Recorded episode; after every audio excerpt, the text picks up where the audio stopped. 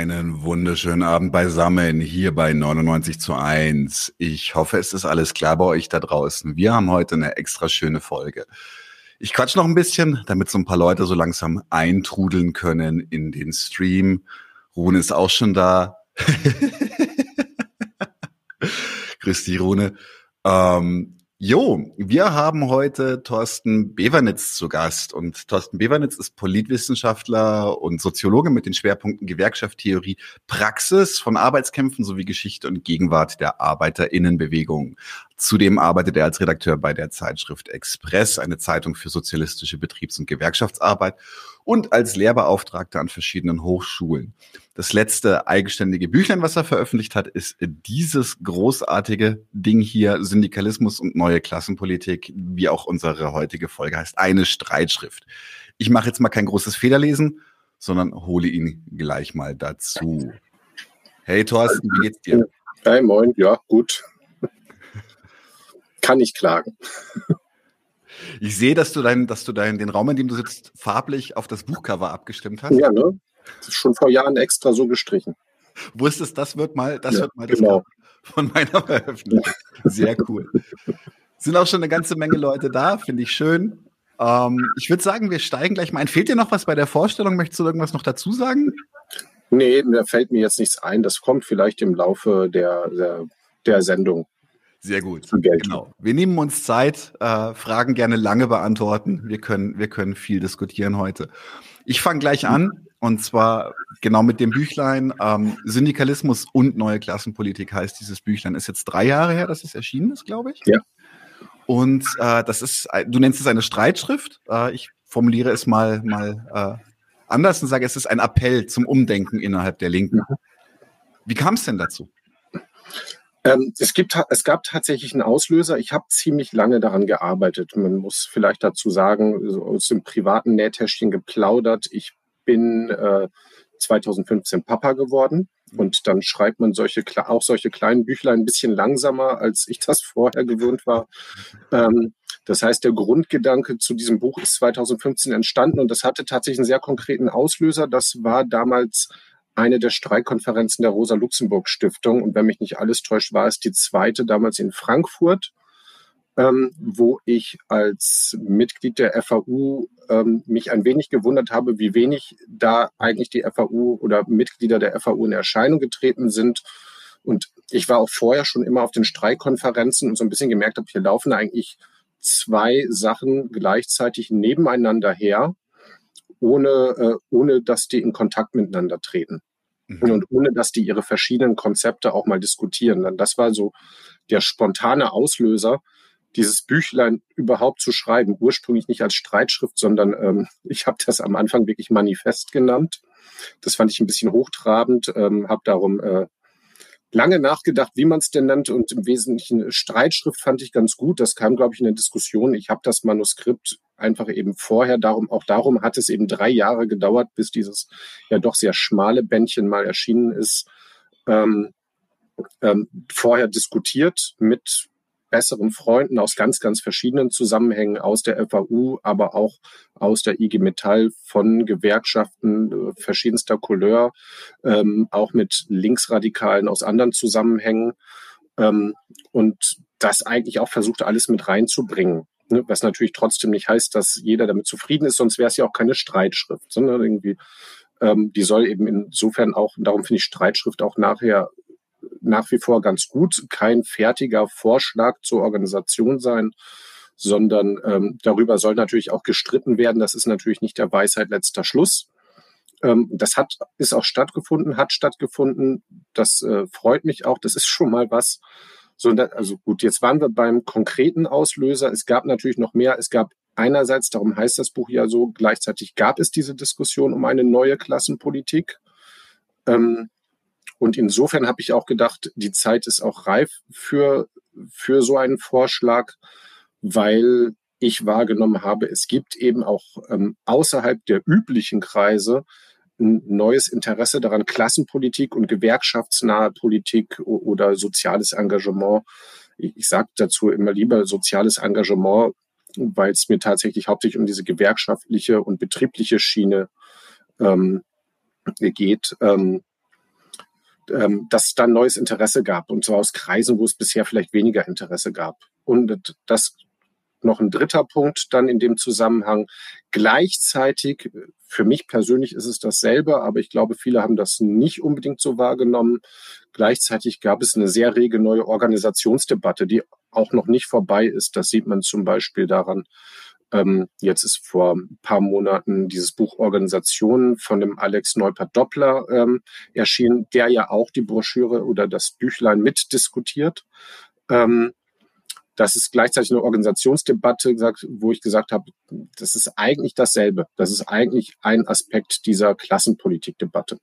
Sondern das sind im Wesentlichen die drei Momente. Ein persönliches Aha, ein äh, ähm, ähm, die neue Klassenpolitikdebatte und die Organisationsdebatte.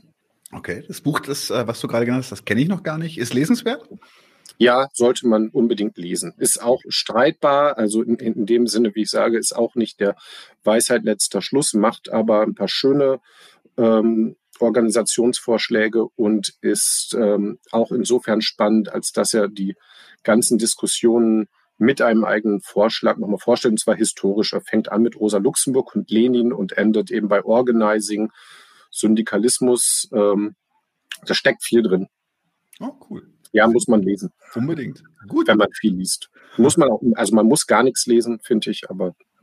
Ein bisschen, ein bisschen was sollte man schon ab und zu machen, weil äh, sonst äh, verliert man so ein bisschen in meinen Augen den Kontakt zu dem, was gerade abgeht an Diskussionen.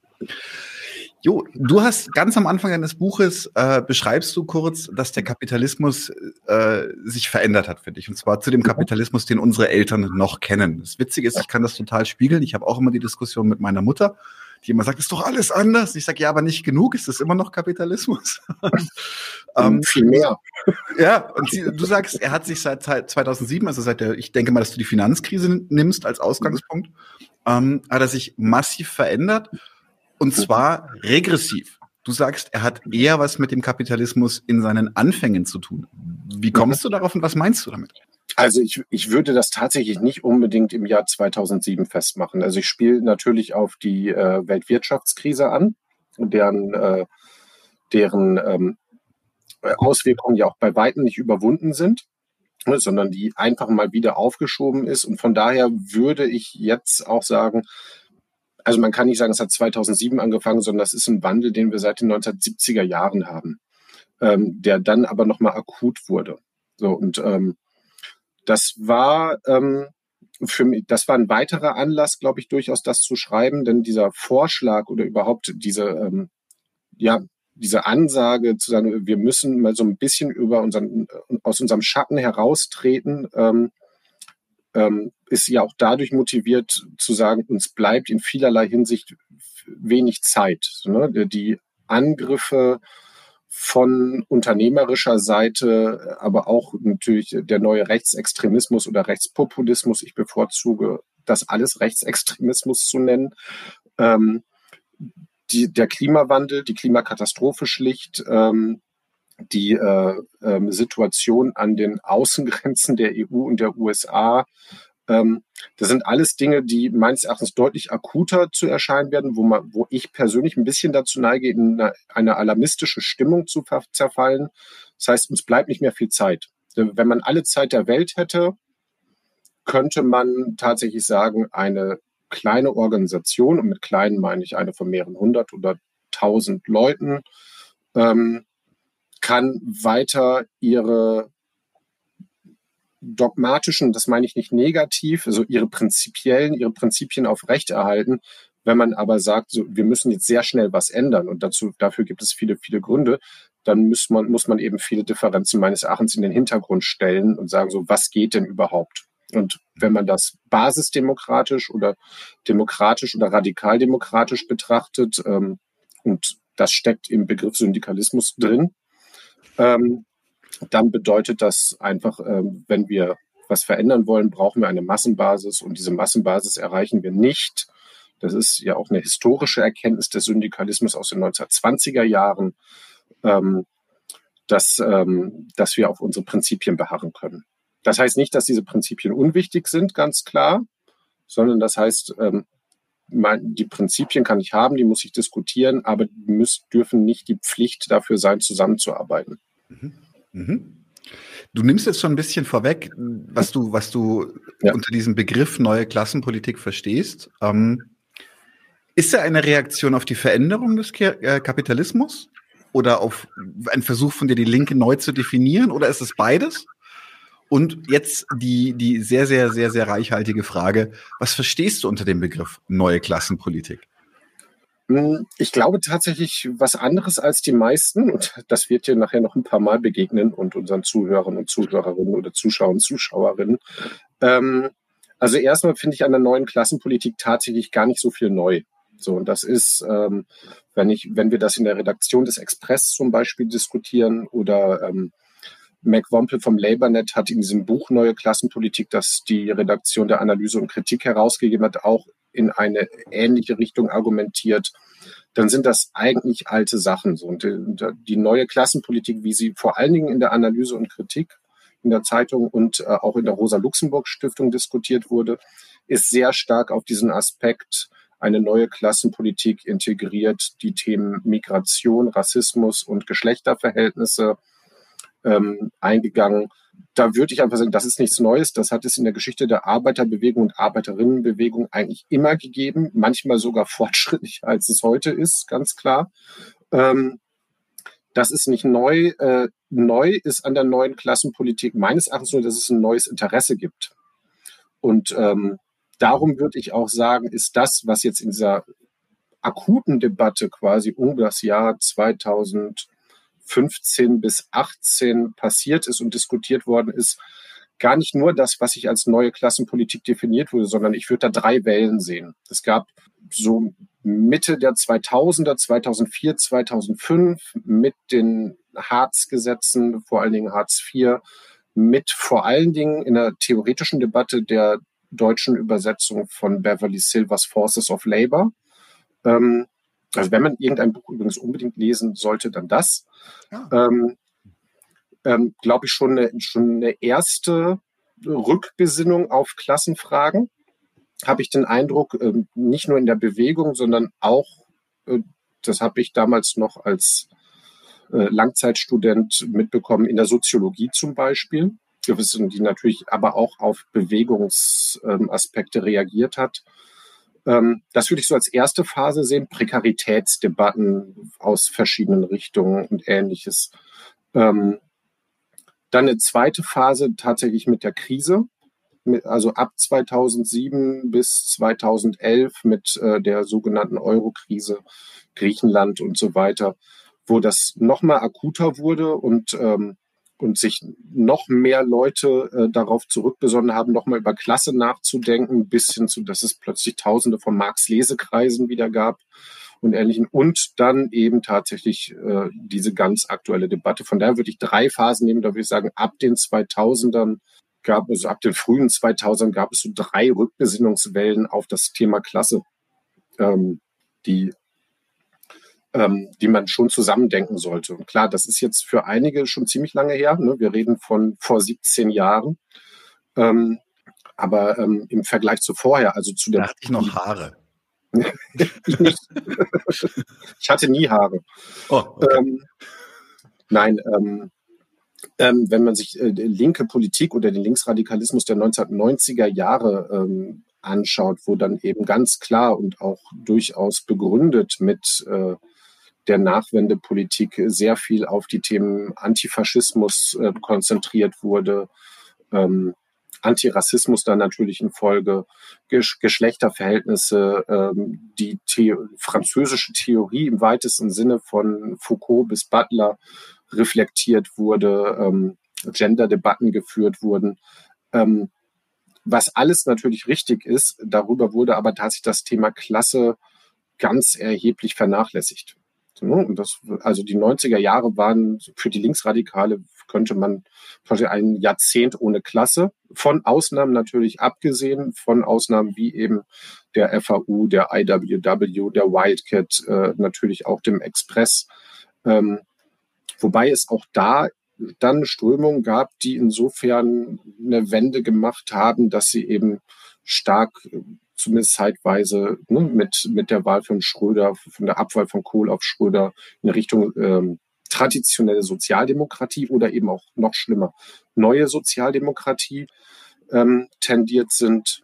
Und das ist ab 2005 ähm, im, im Linksradikalismus deutlich anders geworden. Man könnte natürlich, man könnte jetzt sagen, im gesamtgesellschaftlichen Trend, ähm, wenn man sich die Wahlerfolge der Grünen anschaut, ähm, ähm, Revival bei äh, äh, bei jungen Leuten von der FDP und ähnliches, dass da sogar tatsächlich ein umgekehrter Trend vielleicht stattgefunden hat. Aber gerade das führt eben dazu, dass ähm, Klasse auf jeden Fall ein wesentlich deutlicherer Polit äh, Politikbezug für die Linke geworden ist. Für die außerparlamentarische Linke. Mhm. Mhm. Nee, würde ich tatsächlich ein Stück weit mitgehen. Ich glaube, ich bin selber so ein bisschen ein Produkt dieser, dieser Transformation, weil in den, in den frühen 2000ern ähm, Klassenbewusstsein vielleicht, aber noch kein ausgeprägtes. Also das ist tatsächlich für mich auch äh, ein wachsender Prozess gewesen. Dann auch auch ähm, die die die zwingende den zwingenden Antikapitalismus zu integrieren in das eigene Linkssein, der tatsächlich in meinem muss ich echt sagen, also als ich so so noch nicht ganz 20 war oder sowas, war Antikapitalismus hat keine Rolle gespielt im Linkssein auf der Straße. Es ging nur um, wir sind gegen Nazis. Und deswegen bin ich, ich reagiere inzwischen auch momentan so ein bisschen, soll ich sagen, äh, grummelig darauf, dass Leute sagen, sie sind links, weil sie gegen Nazis sind. Und ich dann mal sage, da fehlt noch was. Ist okay, ist sympathisch, aber da fehlt was. Ja, um, ähm, wobei, also gerade am Beispiel Antifaschismus kann man diesen Wandel, finde ich, sehr gut betrachten, weil eben viele Antifa-Gruppen ja in dieser Zeit dazu selber dazu übergegangen sind zu sagen, das ist nicht alles. So, und, ähm, und das in breiteren Kontext, in einen Kontext von Kapitalismus und Klassenverhältnissen einzubauen. Das war tatsächlich auch eine der Motivationen für diese Schrift, zu sagen, guck mal, da gibt es tatsächlich eigentlich ein breites Spektrum, das schon immer da war, dass sich das jetzt, sich jetzt für Klasse interessiert.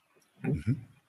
Ja, ich hab, kann mich noch erinnern, vor ungefähr zwei oder drei Jahren kam auch von der East End Antifa in Marzahn oder sowas, kam dann mhm. auch plötzlich ein sehr, sehr, ja, sagen wir, klassenbewusstes antikapitalistisches Pamphlet äh, über den Imperialismus raus. Ich habe mich da sehr drüber gefreut, dass es da auch wieder wieder Zusammenkommen gibt äh, auf verschiedenen Ebenen. Ähm, tatsächlich möchte ich noch kurz aufgreifen, weil, weil in, innerhalb dieser neuen Klassenpolitik finden sich ja auch Strömungen wieder, die ähm, oder beziehungsweise Themen, sagen wir Themen, das sind nicht Strömungen, aber es finden sich Themen wieder, die zum Beispiel unter anderem innerhalb der der der neuen Linken, äh, innerhalb der Identitätspolitik heiß debattiert werden, auch bei den Liberalen. Die Liberalen lieben Identitätspolitik. Mhm. Und ähm, auch dieser breite, diese breite Diskussion, wie sie jetzt momentan ähm, vor allem auf Twitter stattfindet, über den sogenannten Klassismus. Ähm, sind diese Diskussionen nützlich für uns? Wenn ja, wie? Und wenn nein, wie sollten wir mit diesen Diskussionen umgehen? Vielleicht, zur Ab vielleicht sind die nützlich zur Abgrenzung, um zu gucken, was liberal ist und was äh, transformativ ist. Ähm, nein, also bei, bei der Identitätspolitik vielleicht ganz im Allgemeinen, ähm, da habe ich den Eindruck, dass da zwei, mindestens zwei Begriffe von Identitätspolitik so ein bisschen durcheinander laufen. Ähm, zum einen ähm, ähm, ein sehr ähm, ein sehr, ähm, sehr klassischer, der einfach nur sagt, es geht um Identität. Also es gibt zum Beispiel das Buch von Lea Susemichel und Jens Kastner, Identitätspolitik, die einfach sagen, Identitätspolitik ist die Politik, in der es um Identität geht. Ähm, ja auch ein Kapitel da drin haben, wo es darum geht zu sagen, ähm, ne, auch die Arbeiterbewegung, ich nenne die meistens absichtlich nur männlich, weil sie ja meistens nur männlich war, zumindest das, was man kennt. So, ne, wenn man tiefer gräbt, findet man eigentlich auch andere Sachen. Ähm, das, ne, und äh, wenn die erfolgreich war, war sie aber identitär. Ähm, oftmals, beziehungsweise man, manchmal wurde sie auch gerade dann problematisch. Ähm, und ähm, also wenn es darum geht, und so ist das ein bisschen in der Mainstream-Debatte zu sagen, so da ist die ähm, klassische sozialdemokratische Politik und ich sage jetzt extra sozialdemokratische, das meine ich im aller, aller weitesten Sinne ne, von, äh, wenn wir überlegen, dass der Kommunismus, der Sozialismus, ne, die sozialistische Internationale besteht immer noch zu Großteil aus sozialdemokratischen Parteien und auch äh, den Syndikalismus und Anarchosyndikalismus als sozusagen uneheliches Kind der Sozialdemokratie.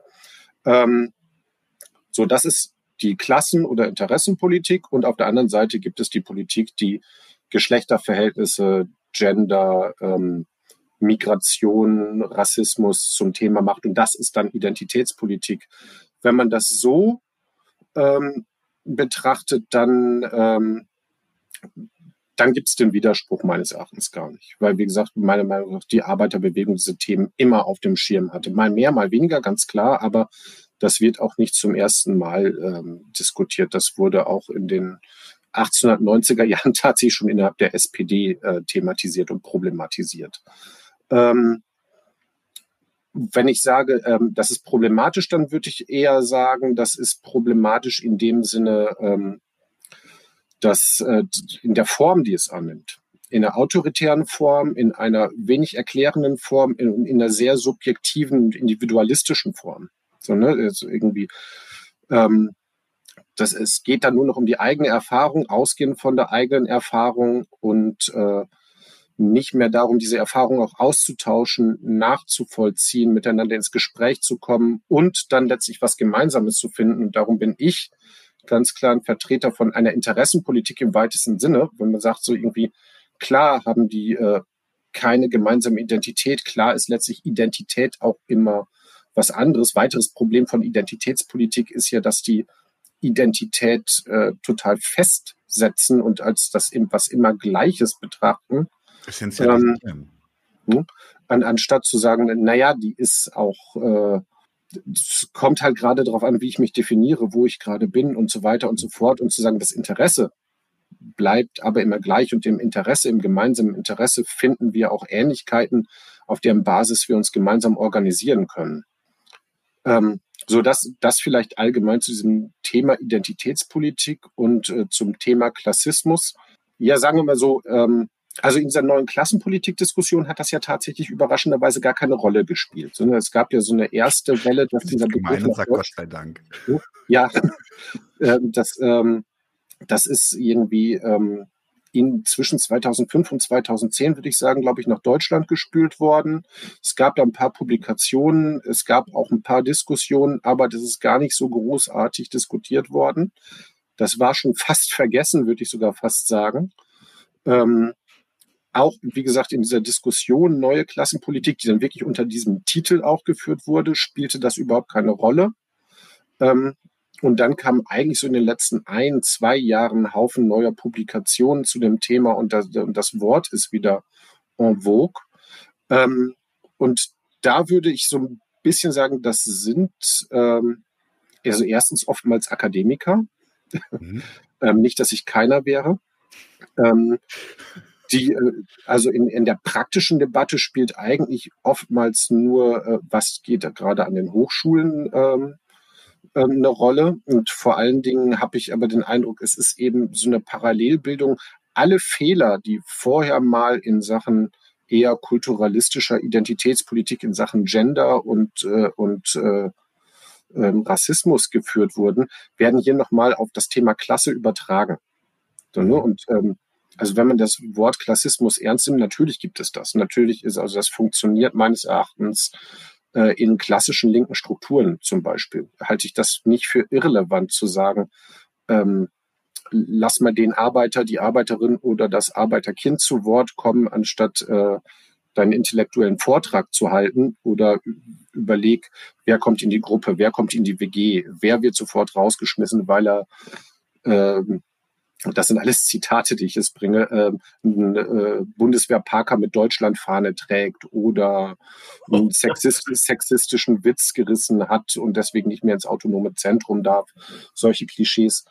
Ähm, da muss man dann tatsächlich sagen, okay, da, da, das macht Sinn, das zu thematisieren, dass das natürlich nicht so, dass man das eben nicht machen sollte. Ähm, auf der anderen Seite ähm, ist es aber, glaube ich, als äh, als Großentwurf ja letzt, letztlich halt liberal. So, ne? mhm. ähm, ja.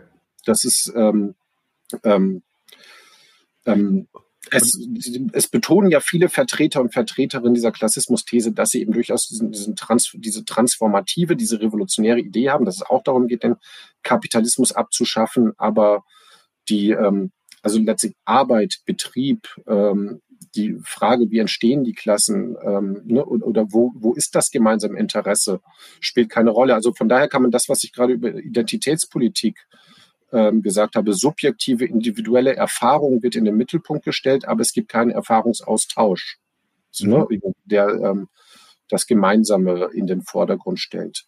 Und wenn ich also letztlich für den konkreten Organisationsvorschlag würde ich sagen, ist es scheißegal. Sondern irgendwie, ob jemand ähm, Marx rauf und runter gelesen hat oder, oder sagt, äh, ich rekurriere auf den Klassismusbegriff, muss ja in der Praxis keine Rolle spielen. Genau, wenn man insgesamt sagt, und das ist der Sinn dieser Streitschrift, ähm, wir müssen innerhalb der Linken mehr zusammenarbeiten, dann, ähm, ähm, dann äh, dann muss ich mir die Frage eigentlich nicht stellen. Also von daher für die Frage so irgendwie, inwiefern, inwiefern bringt es was, sich damit zu beschäftigen, würde ich sagen, nein, am besten gar nicht damit beschäftigen.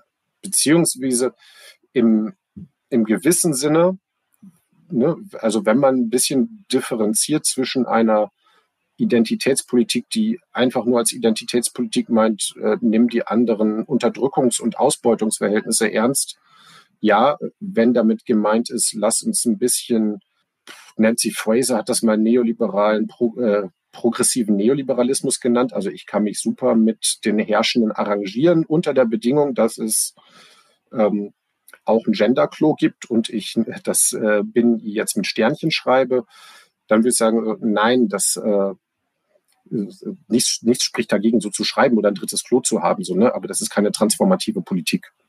Nein, genau. Und das ist für mich tatsächlich, ich möchte kurz noch eine Sache aufgreifen, weil ähm, momentan bin ich ein bisschen in einer Stimmung, in der ich nichts lieber mache, als um ein bisschen nach Klassismus ähm, Advokaten zu treten. Weil ich tatsächlich, und das ist so für mich eine der Auswüchse, die das annimmt, wenn es nicht, wenn es, wenn es zur reinen Performance verkommt, ist es, dass ein äh, ähm, äh, ich glaube, es war sogar ein Genosse, ist auf Twitter korrigiert worden, weil er meinte, dass die Temperatur ähm, sinken oder fallen würde. Und dann hat ihn ein Klassismusvertreter korrigiert und hat gesagt, nein, sag nicht fallen oder sinken, das sind Sozialvertikalismen, weil unten immer das Schlechte ist.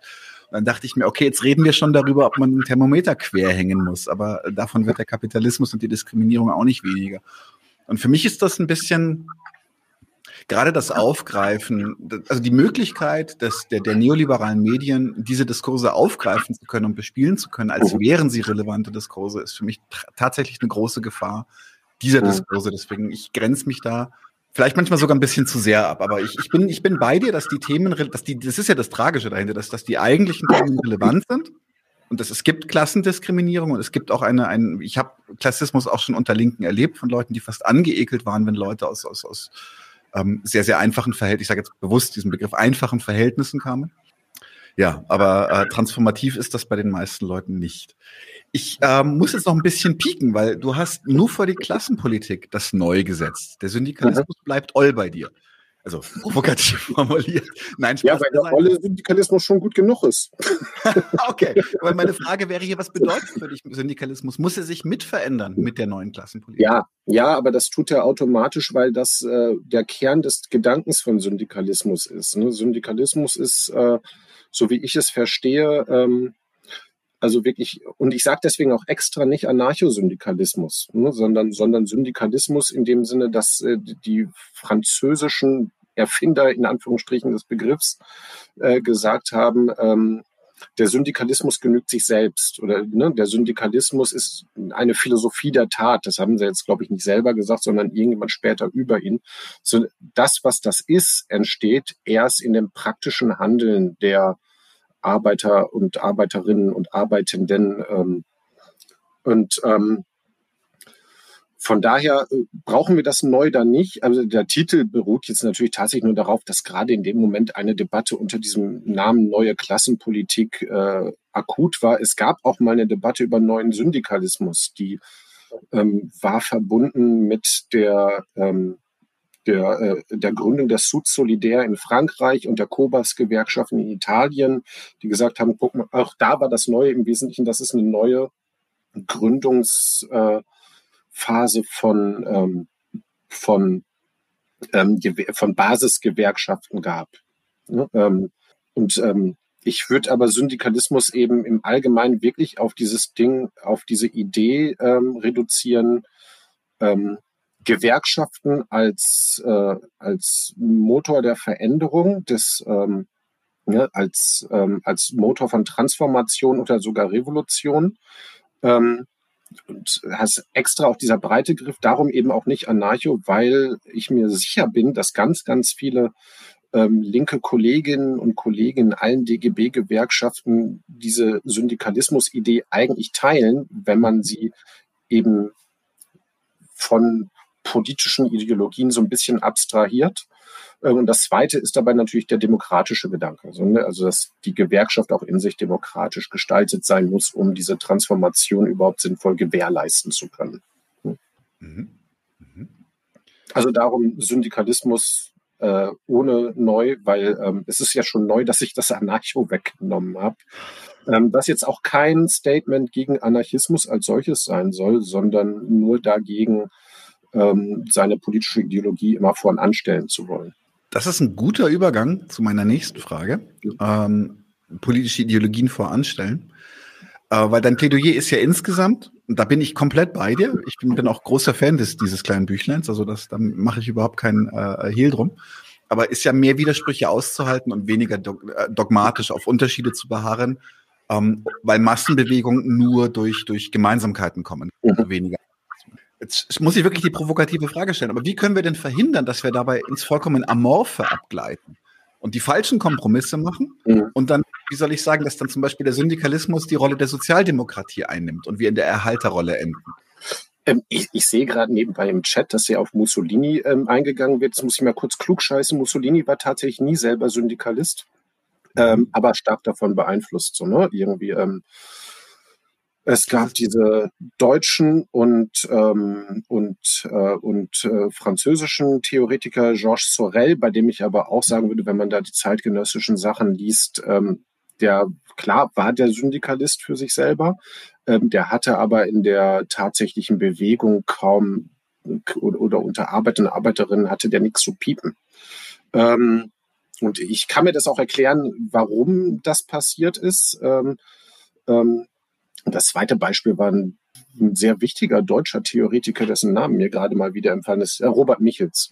Mhm. Der Robert Michels, der großer Mussolini-Fan geworden ist sogar und aus der ähm, äh, daher kam. Also Mussolini war sehr stark und seine engsten Berater waren Syndikalisten. Ne? Also wenn man jetzt klug scheißt und sagt, ähm, ähm, Mussolini war kein Syndikalist, macht das die Sache nicht besser. Es gibt ein weiteres Beispiel, ähm, das mich lange beschäftigt hat. Ich komme sehr stark aus der Chiapas-Solidarität mhm. und habe mich deswegen sehr stark auch mit der Geschichte Mexikos und der mexikanischen Revolution ähm, beschäftigt. Und wenn man das ganz genau nimmt, ist das mexikanische Regierungssystem von 1910 bis Anfang der 1990er, solange nämlich die PAI, die Partei der institutionalisierten Revolution, regiert habe, im Wesentlichen so eine, so eine Art Staatssyndikalismus. Ne? Also mhm. die haben tatsächlich, darum sind in Mexiko und ganz Südamerika sind ja alle Gewerkschafts- und Streikfahnen immer schwarz-rot.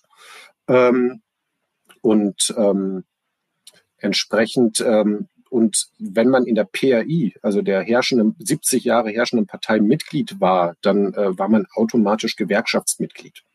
Mhm. Wenn man es ganz genau nimmt, dann könnte der Syndikalismus tatsächlich in so eine Art, äh, in so eine Art von Regierungsform ausarten. Das wäre genau, ne, das wäre tatsächlich das, was passiert, wenn der Syndikalismus die Rolle der Sozialdemokratie einnimmt, könnte man behaupten. Ähm, Okay, was hilft dagegen? Dagegen hilft äh, Basisorientierung in erster Linie, mhm. würde ich sagen. So muss man ein bisschen aufpassen, könnte man jetzt sofort widersprechen und sagen, naja, warum ist der DGB, wie er ist? Sondern die klassische, ähm, die klassische Argumentation ist wegen der bösen Funktionäre und der bösen Hauptamtlichen und dem bösen Kopf. Und wenn man sich da mal anguckt, was da für Leute rumhopsen und was sie so schreiben, dann ist das äh, gar nicht so unlinks, sondern vielleicht sind die auch so, weil die Basis das so will. Dann haben wir ein demokratisches Problem, ganz klar. So darum ist der Vorschlag hier auch nicht zu sagen, okay, wir machen jetzt eine Massenorganisation, die äh, die äh, den DGB ersetzt oder wir gehen alle in den DGB und revolutionieren den DGB, ähm, sondern die Idee ist zu sagen, so was gibt es denn für kritische Kräfte im DGB, außerhalb des DGB, ähm, innerhalb einer Linken, die äh, sich neu für Klasse orientiert, innerhalb vor allen Dingen von Leuten, die sagen, so ich arbeite und ich will mich da engagieren, wo ich gerade bin, aber mit einem sozialistischen Transformationsanspruch, ähm, zu sagen, wir organisieren die und vor allen Dingen und machen ähm, das aber nicht in Konkurrenz zu den großen Gewerkschaften, sondern ergänzend zu den großen Gewerkschaften. Man kann beides gleichzeitig machen. Das ist die Grundidee eigentlich. So, ne, mhm. Zu sagen, so irgendwie, ähm, muss ich tatsächlich, um gewerkschaftlich zu arbeiten, ähm,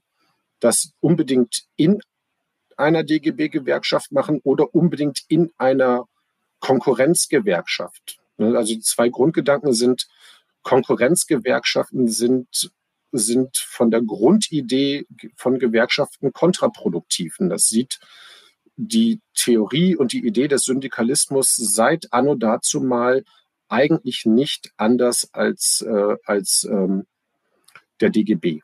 Mhm. So, zum Beispiel oder sämtliche anderen Gewerkschaften. Das ist klar, das hat in anderen Ländern teilweise eine andere Tradition, wo es immer viele Richtungsgewerkschaften gab, aber der, der Grundgedanke, das, was die Industrial Workers of the World, die IWW in den USA äh, immer gesagt haben, One Big Union. So, ne, irgendwie, es geht darum, eine Idee von Arbeitermacht zu haben, äh, kleine Klammer, und genau diese Idee kommt im Klassismus gar nicht vor, in der ja. Klassismustheorie. Ähm, eine, eine, Idee von Arbeitermacht zu haben, die natürlich nur dann funktioniert, wenn man äh, mit, äh, wenn man mit vielen Leuten ist. Mhm. Das, wie gesagt, das geht und ähm, gut, dann gehe ich da auch noch kurz drauf ein, wo ich da gerade bin. Ähm, und beide Wege, die man da, also die, die in Anführungsstrichen Spaltung, gewerkschaftliche oder gewerkschaftstheoretische Spaltung in Deutschland äh, manifestieren, funktionieren halt nicht. Es funktioniert nicht der Weg, den viele, also jetzt das Klischee, Trotzkisten, Leninisten und so weiter und so fort sagen so, ne, wir müssen den DGB revolutionieren und am besten, äh, indem wir Flugblätter schreiben, in denen steht, wie müsste es die, müssten es die Hauptamtlichen denn eigentlich machen. Hm. Und es funktioniert auch nicht der Weg zu sagen, ähm, ich mache eine Parallelgewerkschaft auf. Also alle Erfahrungen also es ist deutlich besser geworden. Ähm, ich bin, kann man ja dazu sagen, seit einem Vierteljahrhundert Mitglied der FAU. Ähm, und ähm, als ich äh, da eingestiegen bin, war das im Wesentlichen ein linksradikaler Haufen, der sich Gewerkschaft genannt hat, das aber in keinster Weise war und äh, aus 200 Leuten oder so bundesweit bestand. Mhm. Ja, ähm, da sind wir weit von weg. Von daher gibt es natürlich große Fortschritte. Das wie viele sind wir mittlerweile? Weißt du es aus dem, aus dem Kopf? Eine Gewerkschaft verrät nie, wie viele Mitglieder sie hat.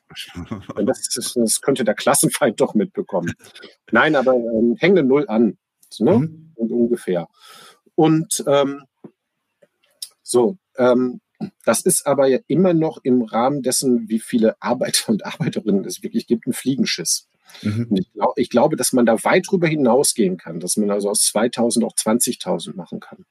Mhm. Ähm, und dann sieht die Nummer schon ganz anders aus. Und das kann man, indem man, äh, wie gesagt, Konflikte beiseite legt. Und das kann man, indem man sagt, wir machen, ich habe jetzt, ich habe neulich mal diesen Begriff Gewerkschaftlichkeit im anderen Zusammenhang geprägt. Ähm, und dann sagst du, ja, wir arbeiten im Sinne von Gewerkschaftlichkeit. Das heißt aber nicht, dass wir eine gewerkschaftliche, eine zwischengewerkschaftliche Konkurrenz aufbauen müssen. Mhm. Ich muss jetzt kurz was aufgreifen. Nadimo fragt, ich glaube, du hast das schon so ein bisschen, bisschen angeteasert gerade. Es ist, wir hatten ja, als wir dich angekündigt haben, bei uns kam zack von der FAU kam so, ja, aber die, die, die Ansichten von Thorsten, die sind ja schon sehr konträr zu vielen Erfahrungen. Also ähm, mhm. macht mal gleich darauf irgendwie ein Entgegnungsvideo. Ähm, wo du dann auch geantwortet hast, gesagt, lass uns doch diskutieren. Da äh, müssen wir auch irgendwie organisieren. Wahrscheinlich äh, gute Idee machen wir auch hier im Kanal. Aber jetzt kurz die Frage von der Dimo. Könnt ihr die Differenzen zu anderen Syndikalisten und Thorsten ansprechen, die auf Twitter als sehr fundamental dargestellt wurden? Das würde mich auch neugierig machen, was der große Beef an der Stelle ist. Mhm. Also richtig, richtig ist erstmal, ähm, das war nicht die FAU, sagt Nadimo dazu.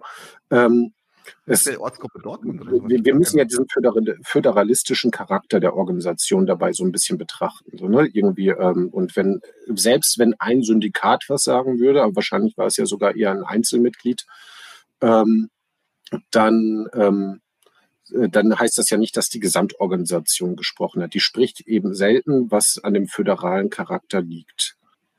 Ja, es war aber ein Syndikat. Ich das glaube, war das allgemeine Syndikat Dresden.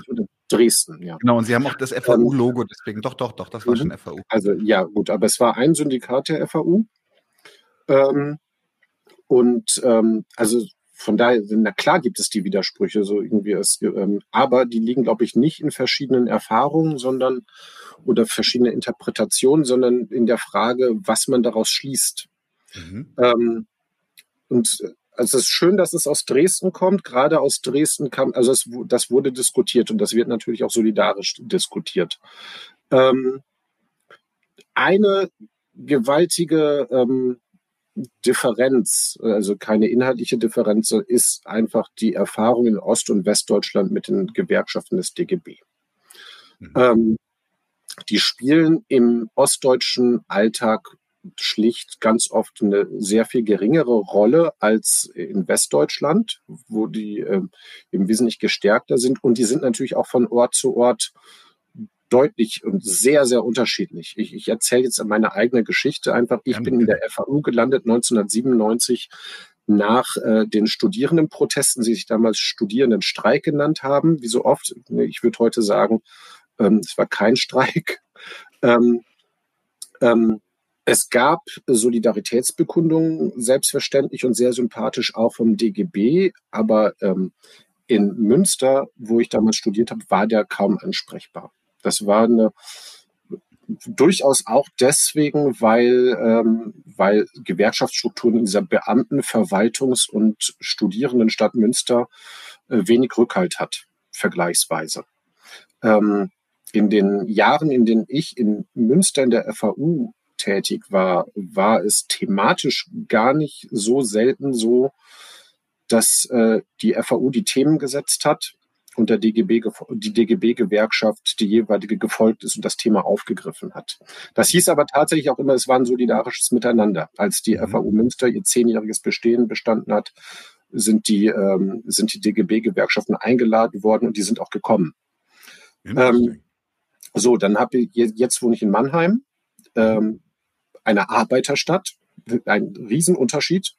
Ähm, Mannheim hat vom Flair gewonnen, muss ich sa tatsächlich sagen, auch wenn Münster äh, äh, andere schöne Seiten hat. Ähm, glaube ich, das mal 2008 ja. oder so in Mannheim. Aber ich mag es ganz gerne da. so, wo, äh, wo die Gewerkschaften einen deutlicheren, äh, einen, einen ganz, einen viel aktiveren ähm, und also die Gewerkschaften des DGB ist viel mhm. aktiver, einen viel aktiveren, auch linkeren Anspruch haben, äh, viel mehr in den Alltag intervenieren.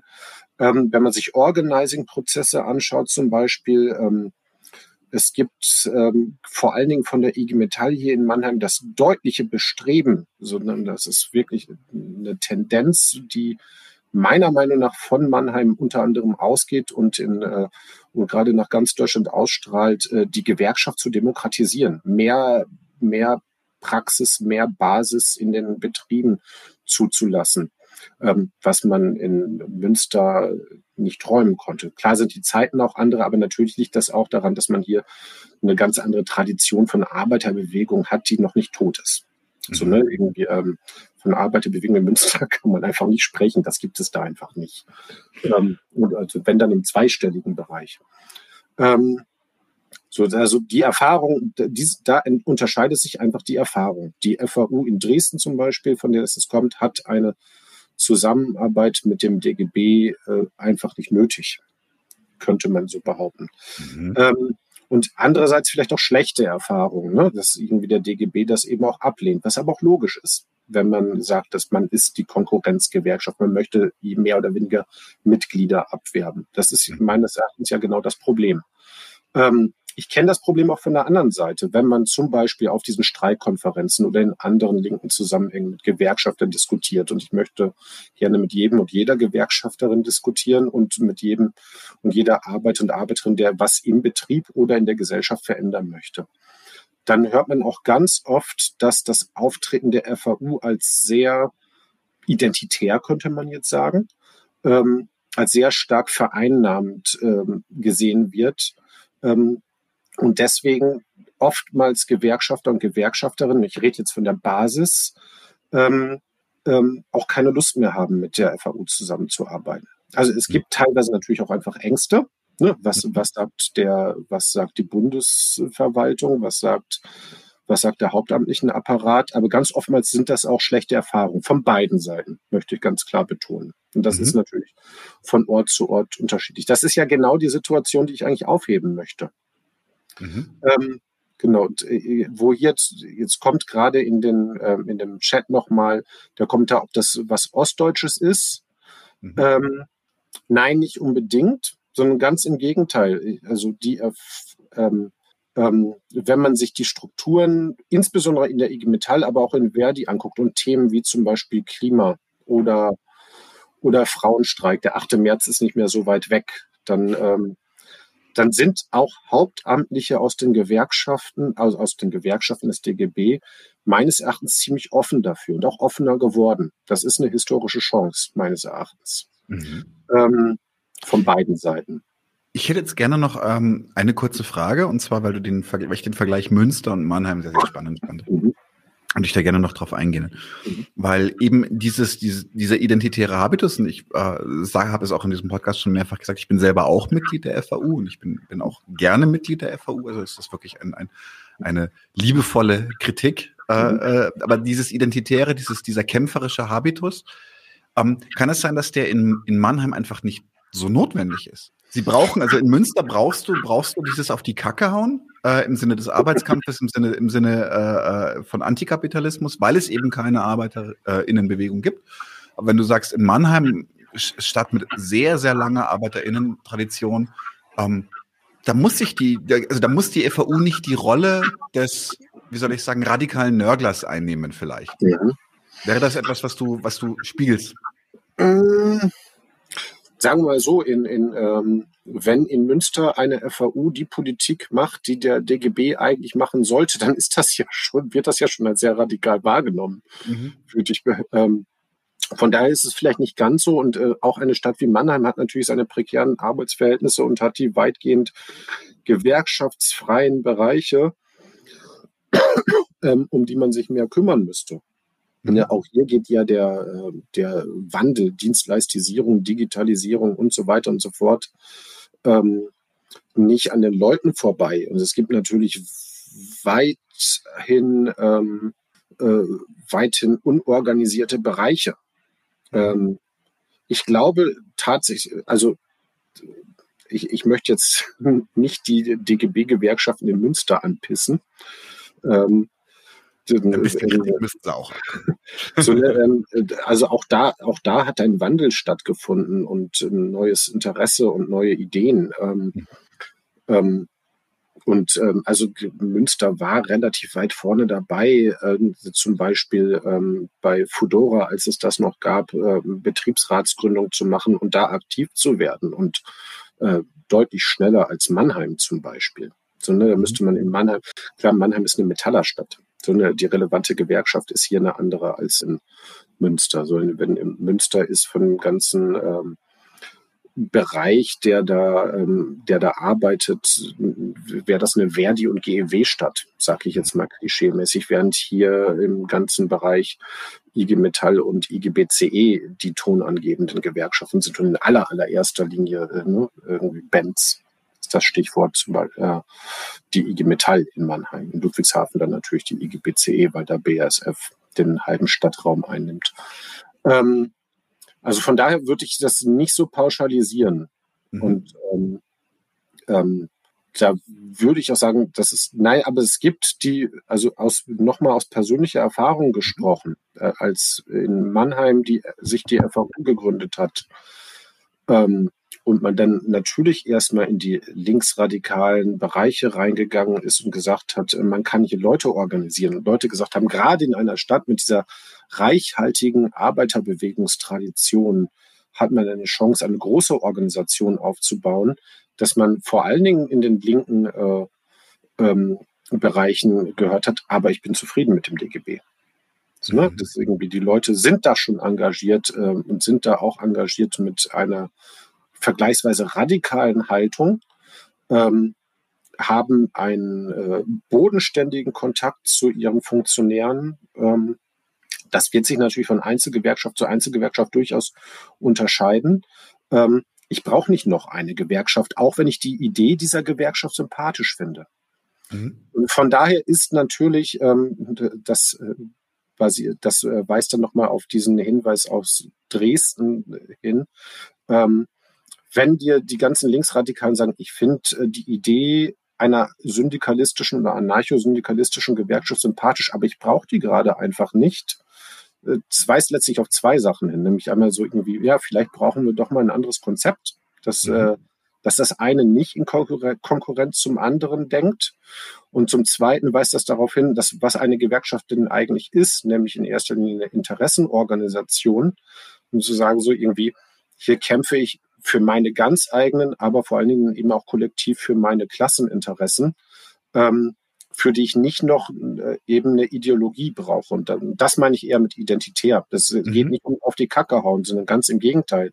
Die Idee, die ich in dem Büchlein präsentiere, ist, lass uns auf die Kacke hauen, ohne dass äh, jemand anders, zum Beispiel eine DGB-Gewerkschaft oder aber auch die Partei Die Linke oder äh, vielleicht gibt es ja mal ganz linksradikale Sozialdemokraten aus der SPD oder wer auch immer sagt, ach, jetzt kommen die wieder. Das sind, jetzt kommen die Anarchisten und machen und, und wollen das nochmal radikaler. Sonst sagen, nein, diese Radikalität ist, äh, liegt nicht daran, dass ich Anarcho oder Trotzkist oder Kommunist bin, sondern die liegt in den Verhältnissen und die brauche ich auf jeden Fall.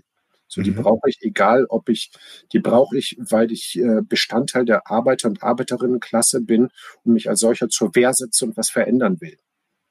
Ne. Also von der Rückkehr zum Interesse statt äh, auf eine ideologische Identität, die ehrlich gesagt auch nicht viel was anderes ist als die Identität in der Identitätspolitik. Um, um da dann mal den Boden zu, Boden zu schließen. Ich glaube, auch wenn sie wehtut, muss ich mich dieser Polemik ein bisschen anschließen. Ja, ich, ich, ich weiß, was du meinst. Äh, tatsächlich ist jetzt die Frage, ähm, weil die, die, also zumindest für uns hier in Deutschland sind äh, die FAU und dann international noch die I IWW, sind einfach die großen radikalen syndikalistischen Basisgewerkschaften. Ähm, welche Rolle können sie im Allgemeinen, also jetzt, wenn du, vielleicht ist es so, so kontextsensitiv, wie du beschrieben hast, dass das von Lokalität zu Lokalität anders ist, aber welche Rolle können diese, diese radikalen Basisgewerkschaften ähm, im Allgemeinen für dich spielen in dieser neuen Klassenpolitik? Mhm. Ähm, du merkst, du überfragst mich gerade. ich kratze mich am Kopf. Nein, ähm, ich glaube, ich, äh, das liegt, ähm, ich glaube, es gibt äh, die Grundidee des Syndikalismus, der, der föderale Charakter, so ein bisschen dieser fluide Charakter, ähm, ähm, passt, glaube ich, sehr, sehr gut zu den heutigen Arbeitsverhältnissen. Mhm. Ähm, ja, ähm, die, die, die Lieferdienste, Fudora, Lieferando, äh, die Gorillas und so weiter sind ein schönes Beispiel dafür. Ähm, man hat seine Arbeitsverhältnisse nur für eine sehr kurze Zeit man hat äh, ständig wechselnde Arbeitsverhältnisse, man wechselt den Ort und dazu passt dieser föderale Charakter ganz gut. Ähm, da, da steht es auch den großen Gewerkschaften, die logischerweise starr sind. Und man muss gar nicht, ne, das heißt nicht, ja, heißt ja nicht zu sagen, ihr seid scheiße, das heißt sozusagen, naja, ähm, eine gute Organisation transformiert sich in dem Sinne, in dem äh, sich die Gesellschaft transformiert, um dem Ziel angemessen zu bleiben. Ähm, und da ist für viele, viele Leute, glaube ich, tatsächlich die Art und Weise, wie sich die FAU organisiert, und das sind die traditionell gewerkschaftsfernen Sektoren, attraktiv. Ähm, und das ist aber vielleicht auch gerade, gerade weil das diese angeblich gewerkschaftsfernen Sektoren sind. Ähm, kannst du dann, sorry, dass ich dich kurz unterbreche, aber kannst du ein paar ja. Beispiele geben? Weil was, was meinst du mit gewerkschaftsfernen Sektoren? Ja, also traditionell gewerkschaftsfern gelten halt Menschen mit Migrationshintergrund in prekären Verhältnissen, Leiharbeiter und Leiharbeiterinnen, die oft auch sehr, sehr, sehr guten Grund haben, mhm. Gewerkschaften skeptisch zu betrachten. Ähm, ähm, ja, also alles, was man, was so landläufig manchmal als Prekariat äh, bezeichnet wird, was ich ein mhm. schlechtes Wort finde. Mhm. Ähm, weil ich sage, weil, weil jeder mal prekär werden kann. Weil mhm. das ist, ähm, es ist nichts, was ein für alle Mal ein ähnliches Problem wie mit dem Begriff des Klassismus. Das ist eben nur eine kulturelle Ausprägung, die sich ändern kann und, und weil es unterschätzt, dass äh, prekärer werdende gesamtgesellschaftliche Tendenz ist. Ne? Also ich finde Prekarität ein sinnvolles Wort. Ich finde noch sinnvoller finde ich das, was Karl-Heinz Roth Ende der 1990er Jahre ähm, geprägt hat, die Wiederkehr der Proletarität. Ne? Mhm. Es wird halt alles proletarischer. Ähm, ähm, und da sind wir nebenbei gesagt auch noch mal wieder bei der Frage ähm, ähm, Klassismus als akademisches Phänomen. Dass es ja ähm, sehr große Bewegungen durchaus gibt, die sagen, so irgendwie, wir müssen unsere Arbeitsbedingungen an den Hochschulen zum Beispiel thematisieren. Die TV-Stutt-Kampagne, die, äh, die Mittelbauinitiativen und ähnliches. Ja. Ne? Ähm, ja. Die Prekarisierung, die Prekarisierung der Forschung genau. hatten wir auch schon als, als Beamt, Thema. Beamte aber übrigens, wo ich es gerade im Chat sehe, ähm, auch ganz richtig. Ne? Also diese gewerkschaftsfernen oder angeblich ge gewerkschaftsfernen ähm, Milieus, Schichten, wie immer man das nennen möchte, Subkulturen, ähm, die sind teilweise eben von diesem föderalen und ein bisschen beweglicheren Gewerkschaftskonzept angesprochener. Mhm. Und ich habe aber den Eindruck, ganz, ganz langsam werden eben auch die Gewerkschaften des DGB ein bisschen beweglicher.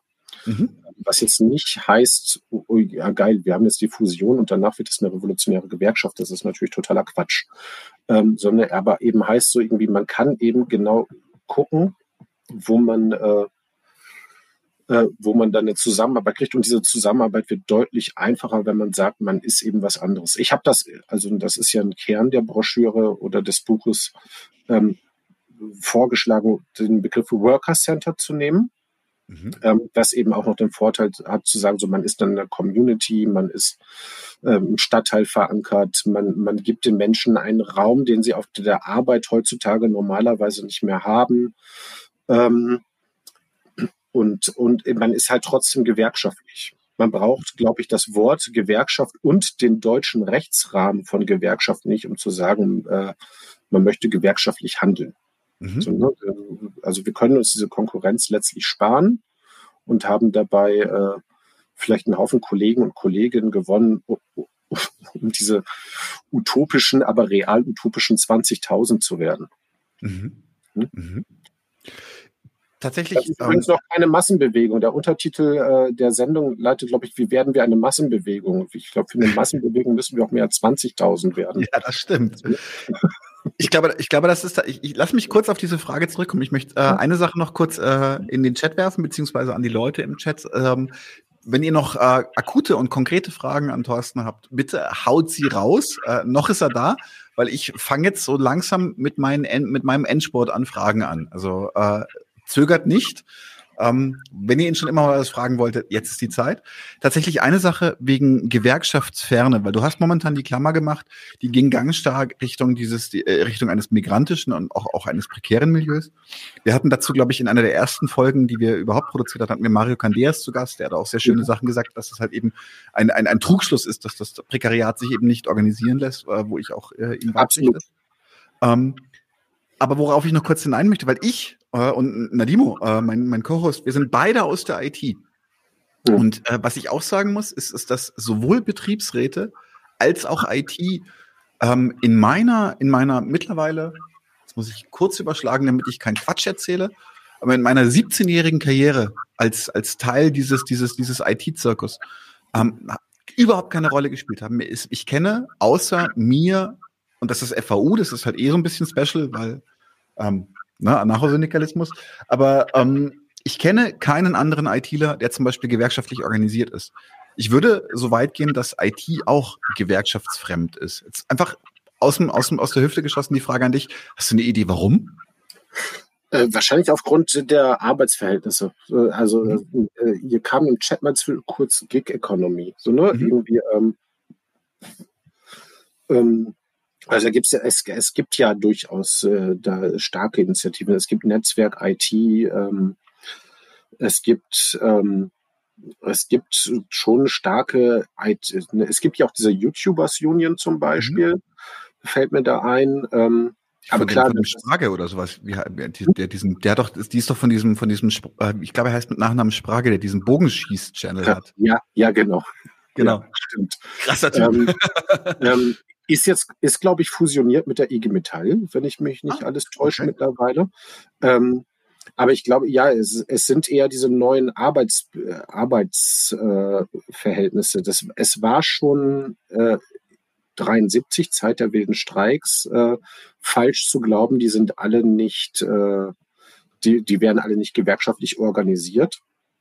Ähm, Beispiel, äh, Beispiel hier aus Mannheim, irgendwie hier war ja einer der wilden Streiks 73, einer der größeren bei John Deere und ähm, die Führung der Kommunistischen Partei Spaniens war einfach komplett hier. Das ist jetzt nicht der einzige Grund dafür, aber die sind organisiert. Also ne, mhm. irgendwie und ähm, ähm, spannendes neues Büchlein, Büchlein ist gut, dickes Buch von Peter Bierke über Organisierung in der Fleischindustrie oder, oder überhaupt Arbeit und Arbeitswiderstände in der Fleischindustrie und in, bei Amazon über Migration und Arbeit im Allgemeinen. Ähm, Grenzen aus Glas habe ich gerade angefangen zu lesen, ist ähm, kommt mit dem Beispiel, dass dann wirklich die Forschenden hingegangen sind und gesagt haben und, und versucht haben, den Leuten zu erklären, äh, ähm, was eine Gewerkschaft ist und die ziemlich empört reagiert haben. Und ähm, das schöne Beispiel war dann halt so, ey, ich war bei Tunis am Anfang der Arabellion dabei. Natürlich bin ich Gewerkschafter. Ich war einer der ersten Gewerkschafter meines Landes. Also das ist, es ist natürlich oft diese Gewerkschaftsferne, gerade in Fragen der Migration, ist äh, oft äh, ist, ist ein Klischee, ganz klar. Also da würde ich völlig unterschreiben, was Mario da gesagt hat. Mhm. Ähm, nichtsdestotrotz sind die aber, und das hat sich ja bei den Gorillas zum Beispiel gezeigt, ähm, das deutsche Gewerkschaftssystem ist schlicht ein völlig anderes. So nur mhm. irgendwie und äh, auch ganz klar, das müsste mal verändert werden. Ähm, das äh, muss man, äh, aber ähm, das ist, das ist tatsächlich nichts, was eine FAU oder eine IWW alleine schafft. Dafür braucht man eine soziale Bewegung, die deutlich über eine dreistellige Zahl hinausgehen muss. Ne? Ähm, und ähm, die auch, glaube ich, nur in der Praxis entsteht, die dadurch entsteht, dass die Leute tatsächlich streiken und kämpfen und, und sagen so irgendwie, es gibt, es gibt seit Jahren eine Initiative für einen politischen Streik, die glaubt, man könnte den politischen Streik dadurch durchsetzen, dass man eine Unterschriftenpetition an den Bundestag richtet. Mhm. ähm, es gibt seriöse und gleichzeitig äh, durchaus linke Arbeitsrechtsanwälte, die sagen, um Himmels Willen, wenn das durchkommt, dann schreibt der Staat einem ja erstmal vor, in welchen Fällen man politisch streiken darf und wann nicht. Ähm, so funktioniert das nicht, sondern ähm, sondern letztlich äh, dann, wenn die Leute es einfach wirklich machen. So, ne? mhm. Und genau, das ist die Philosophie der Tat. Das ist Syndikalismus, ne? Irgendwie, äh, wenn die Leute da kämpfen, wo sie wirklich wollen. Und das widerspricht nicht sich auf die eine oder widerspricht nicht der Frage, sich auf die eine oder andere Art zu organisieren. Mhm. Mhm. Tatsächlich möchte ich noch kurz, ähm, wir hatten das auch in einer ganz frühen Folge, heute ist der Tag der Flashbacks, ähm, hatten wir einen Lehrer zu Gast, ähm, äh, und der hat zum Beispiel auch erzählt, äh, dass sie wegen, wegen, obwohl in der breiten, in der, in der, in der Werkschaft, äh, ich glaube Bildung und Erziehung heißt die, eine, eine breite, eine breite Wand gab, die gesagt haben, dass äh, innerhalb, da war Corona noch brandaktuell, also wirklich ganz frisch, mhm. dass sie, dass, dass sie, sie super sauer sind, dass sie jetzt schon wieder in die Schulen müssen und äh, da eigentlich keinen Schutz haben. Ähm, sie durften deswegen nicht streiken. Das war, mhm. war ihnen einfach nicht gestattet. Sie hätten, also das wäre ein wilder Streik gewesen, wenn sie das durchgezogen hätten. Ähm, ich möchte kurz ein bisschen eingehen auf äh, Fragen, die wir aus dem Publikum haben. Wir haben hier von N1T oder NFT, ich brauche neue Kontaktlinsen. Äh, N1T, in welchem Rahmen lässt die aktuelle Justiz zu, dass all diese, äh, dass all diese neuen Anbieter Gewerkschaften zulassen müssen? Also gibt es, gibt es gerichtliche oder gibt es äh, äh, ähm, in der Judikative Hindernisse für, für, für neue Gewerkschaftsinitiativen? Glaube ich, ist damit gemeint. Ja. Kurze Antwort, natürlich. Nein, nein also ähm, das, ähm, das Problem dabei ist, also eigentlich gibt es in Deutschland ja zwei Gewerkschaftsbegriffe. Also jetzt müsstet ihr aber eigentlich einen Juristen zu Gast haben und nicht mich.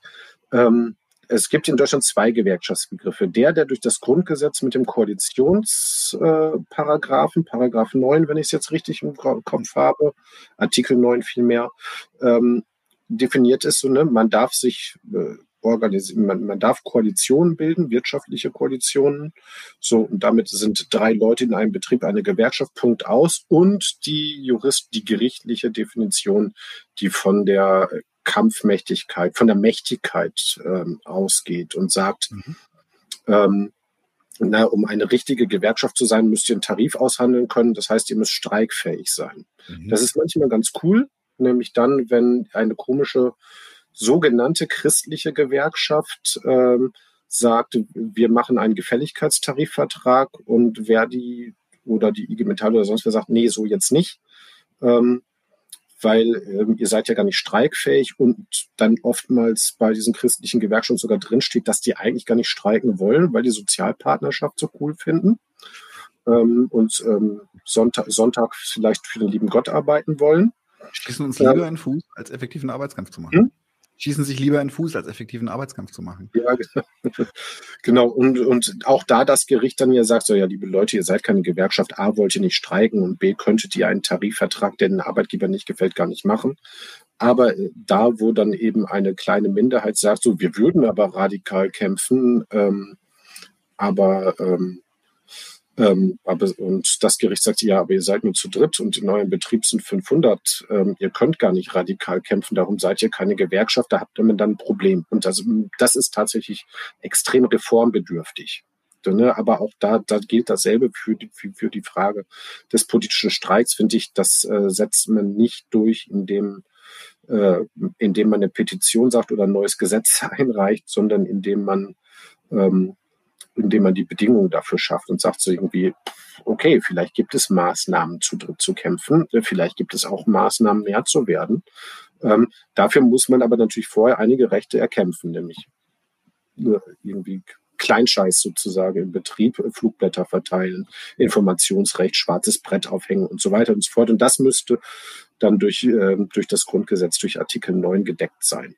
Und da, ich glaube, da würde jedes ganz bürgerliche Gericht und jeder ganz bürgerliche Jurist auch sofort mit mir mitgehen, dass er sagt, so ja, wenn drei Leute eine Koalition gründen, äh, dann müssen die auch das Recht haben, schwarzes Brett aufzuhängen und, äh, und ähm, die Kommunikationsstrukturen des Unternehmens zu nutzen. Mhm. Wir haben noch eine weitere Frage von Nightmare Reality, der fragt, wie kann eigentlich das Zusammenarbeiten von eher privilegierten Beschäftigten, Lehrer, Ärztinnen und eher Beschäftigte am unteren Hierarchieende Schulbegleitung und pflegerische Hilfskräfte fördern? Ich finde, das, das ist tatsächlich eine sehr schwere äh, Frage, die begleitet mich. Ähm, also ich kann sowas natürlich letztlich nicht beantworten. Ich bin auch nur ein Mensch. ähm, ähm, aber tatsächlich, wir haben, ähm, ich bin ja damals überhaupt in gewerkschaftliche Bewegung gekommen als man nach diesen Studierendenprotesten ein Studierenden-Syndikat, das sogenannte Bildungssyndikat gegründet hatte. Das hatte damals den Anspruch, eben an der Hochschule von der Reinigungskraft über den Hausmeister bis hin eben zu den Professoren alle zu organisieren. Das macht ja auch einen gewissen Sinn. So, ne, irgendwie äh, schauen, wir uns die äh, ähm, Berufsgewerkschaften an. Die GDL ist ja halt die bekannteste Marburger Bund, Cockpit, dann organisieren die die Leute mit großer Arbeitermacht. Und die Grundidee von Gewerkschaft, auch da wieder, ne, dieses, ne, viele Arbeiter machen, viel Arbeitermacht ist natürlich, diese Arbeitermacht ist ja ungleich verteilt. Wenn ein Lokführer streikt oder wenn ein Pilot oder eine Pilotin streikt oder wenn ein Professor oder eine Professorin streikt, dann macht es halt was anderes, als wenn die Reinigungskraft an der Uni streikt oder, ähm, oder ähm, das Zugbegleitpersonal, das leicht ersetzbar ist. Und darum macht es eben auch Sinn, das gemeinsam zu machen. Mhm. Ähm, also da kommt ein ganz einfacher Begriff ins Spiel, nämlich die Solidarität. Wie man das praktisch herstellt, ist äh, noch eine ganz, ganz andere Frage. Also letztlich schon eben durch Erfahrungsaustausch, durch, dadurch zu gucken, wo sind denn unsere gemeinsamen Interessen? Und die gibt es einfach. Dafür braucht man aber eben den Erfahrungsaustausch und nicht nur das Beharren auf diese subjektive Erfahrung. Ähm, ähm, und ähm, Ich, ich ich finde die Frage deswegen interessant, weil sich das bis heute durchzieht. Ähm, die Frankfurter Gewerkschaft Unterbau an der Universität Frankfurt steht vor genau denselben Fragen. Macht das deutlich besser als wir vor 20 Jahren, ähm, weil die einen Begriff von Organizing haben, den wir damals nicht hatten, und die entsprechenden Gespräche führt. Das heißt noch nicht, dass das super läuft, aber es ist ein bisschen einfacher. Ich sehe ich sehe gerade hier den Kommentar in den, im Chat, ähm, ne, wenn ein Prof aus den Naturwissenschaften streikt, absolut, auch das war ganz klar, ähm, als in den Studierendenprotesten der 1990er Jahre haben die studentischen und wissenschaftlichen Hilfskräfte immer gesagt, so, ja, in der, ihr in der Soziologie, in der Politikwissenschaft, in der Germanistik, in der Philosophie, was weiß ich wo, klar könnt ihr mal eure Seminare sausen lassen oder sogar eure Arbeit für den Prof. Ähm, aber wir mit unseren laufenden Forschungsprojekten, die von der Industrie ähm, ähm, gefördert werden oder von wem auch immer, wir können das mal nicht so leicht. Und das ist das Interessante. Also gerade wenn man dann nämlich überlegt, wo läge denn bei Akademikern und Akademikerinnen so etwas wie Arbeitermacht, dann ist ja exakt das der Punkt. Und das ist ja die, genau dieselbe Diskussion, die wir zum Beispiel beim GDL-Streik auch immer wieder haben. So, ja, gerne streiken, solange es niemandem wehtut, aber wenn es die Lokführer sind, die ich nicht mehr fahren kann, äh, die, ähm, die Erzieher und Erzieherinnen im Kindergarten und ich die Kinder zu Hause habe und so, dann wird zumindest medial gleich ein ganz anderer Schnack daraus, was übrigens in der Praxis auch nicht so ist. Ne? Also mein, ich würde behaupten, das reale Verständnis dafür, dass die Leute streiken, auch wenn es die Lokführer sind und erst recht, wenn es die Erzieher und Erzieherinnen sind und die Pflegekräfte, ist halt viel, viel größer, als die Medien uns das normalerweise vormachen. Das ist in meinen Augen ganz klar Propaganda. Ich meine, wenn wir uns, also mit welcher, ja. mit welcher Schärfe und Brutalität ähm, ja gegen Streik vorgegangen wird, ist für mich immer ein ziemlich guter Indikator dafür, dass Streik und, etwas ist, das funktioniert. Weil wenn das System auch, auch das war immer so. Die Wildcat hatte mal den schönen Titel Endlich volkswirtschaftlicher Schaden. So, ne? ähm, ja. ohne, ohne, volkswirtschaftlichen oder betriebswirtschaftlichen Schaden ist ein Streik äh, Quatsch.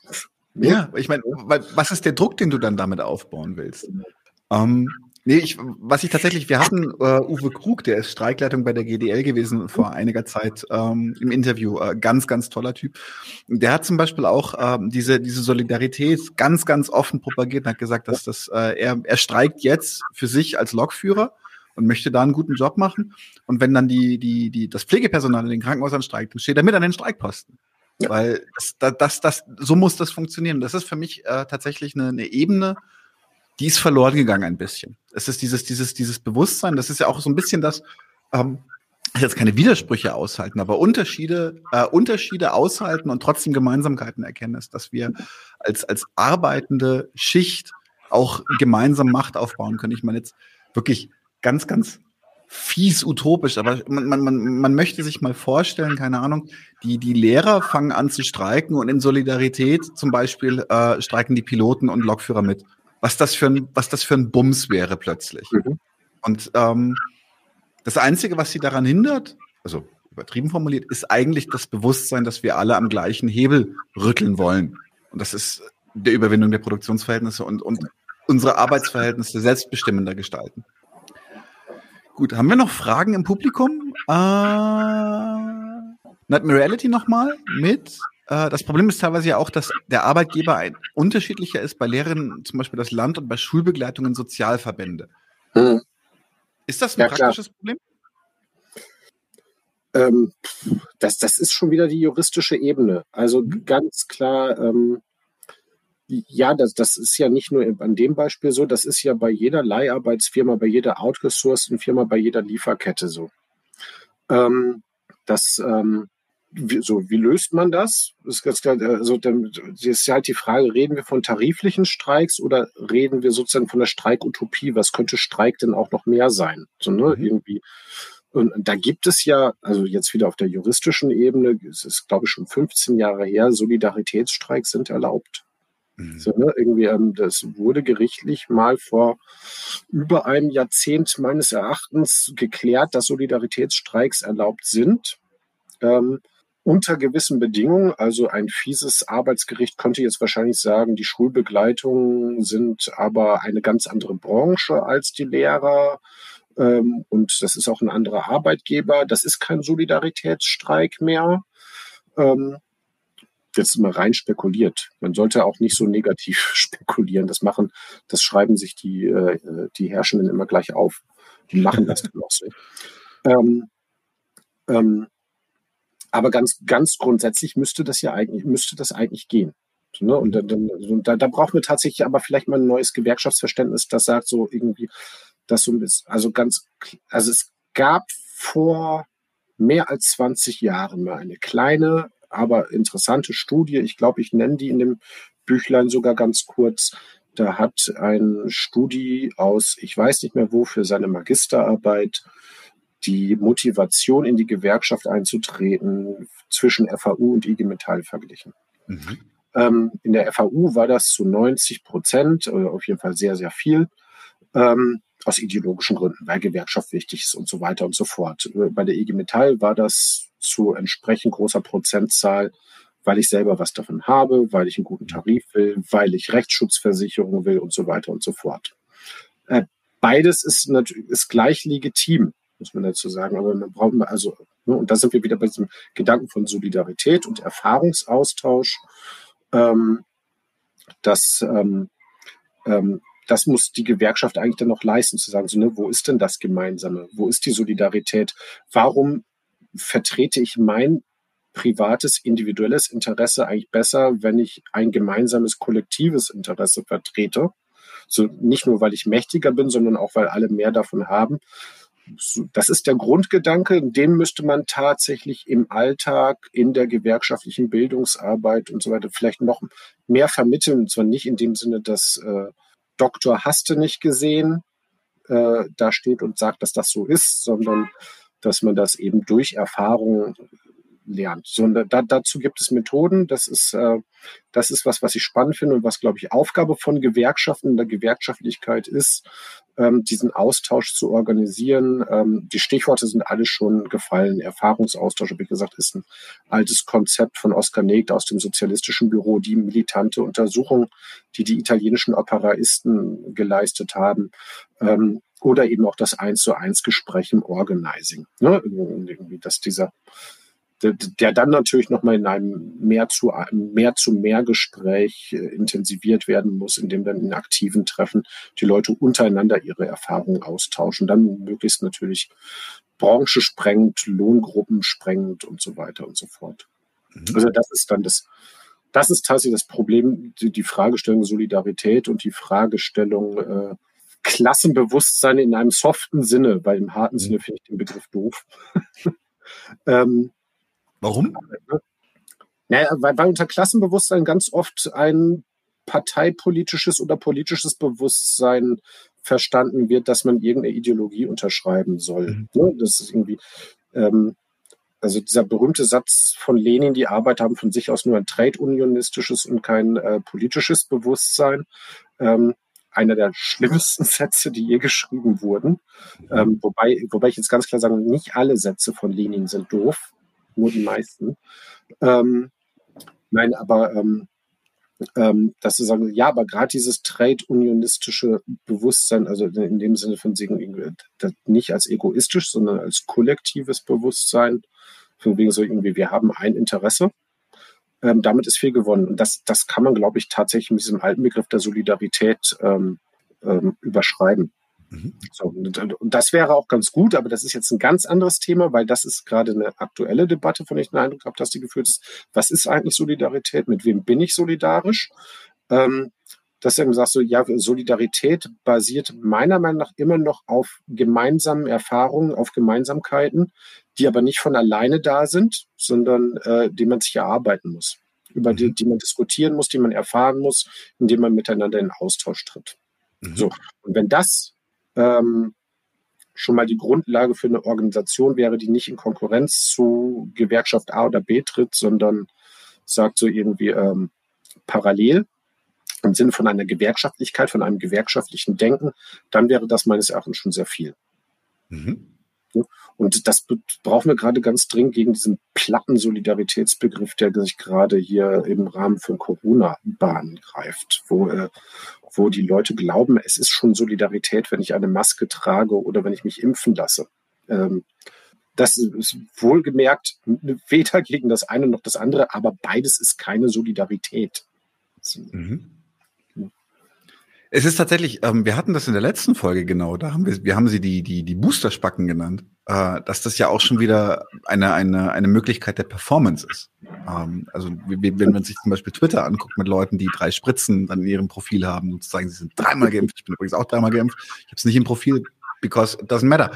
Ja, das ist, ähm, nee, ist, äh, tatsächlich, das ist für mich zwei Sachen, die ich da gerne darauf antworten möchte. Das eine ist, ist, dass Solidarität halt auch eine Performance sein kann.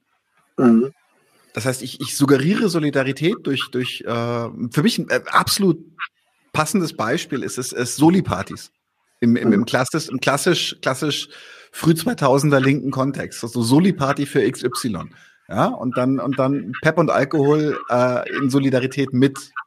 Und die haben da nichts von. Es tut mir leid. Ähm, und äh, das Zweite ist, ist, ist, wir hatten in der letzten Folge, im letzten Doppelpack hatten wir äh, Renate Dillmann und Ariane Schiffer-Nassari zu Gast und die haben sogar, sogar ein bisschen, bisschen, wie soll ich sagen, provoziert und haben gesagt, dass Solidarität ja auch ein Begriff ist, der nur in unseren Produktionsverhältnissen Sinn macht. Wir brauchen diesen Begriff nur, weil es sie nicht gibt. Das ist eigentlich ein düsterer Begriff. Wir müssen Solidarität fordern, weil sie nicht mhm. normal ist. Und äh, das finde ich auch einen sehr, sehr spannenden Gedankengang. Das, müsste ich mir jetzt, das müsste ich mir jetzt anhören und durchlesen, um darauf antworten zu können.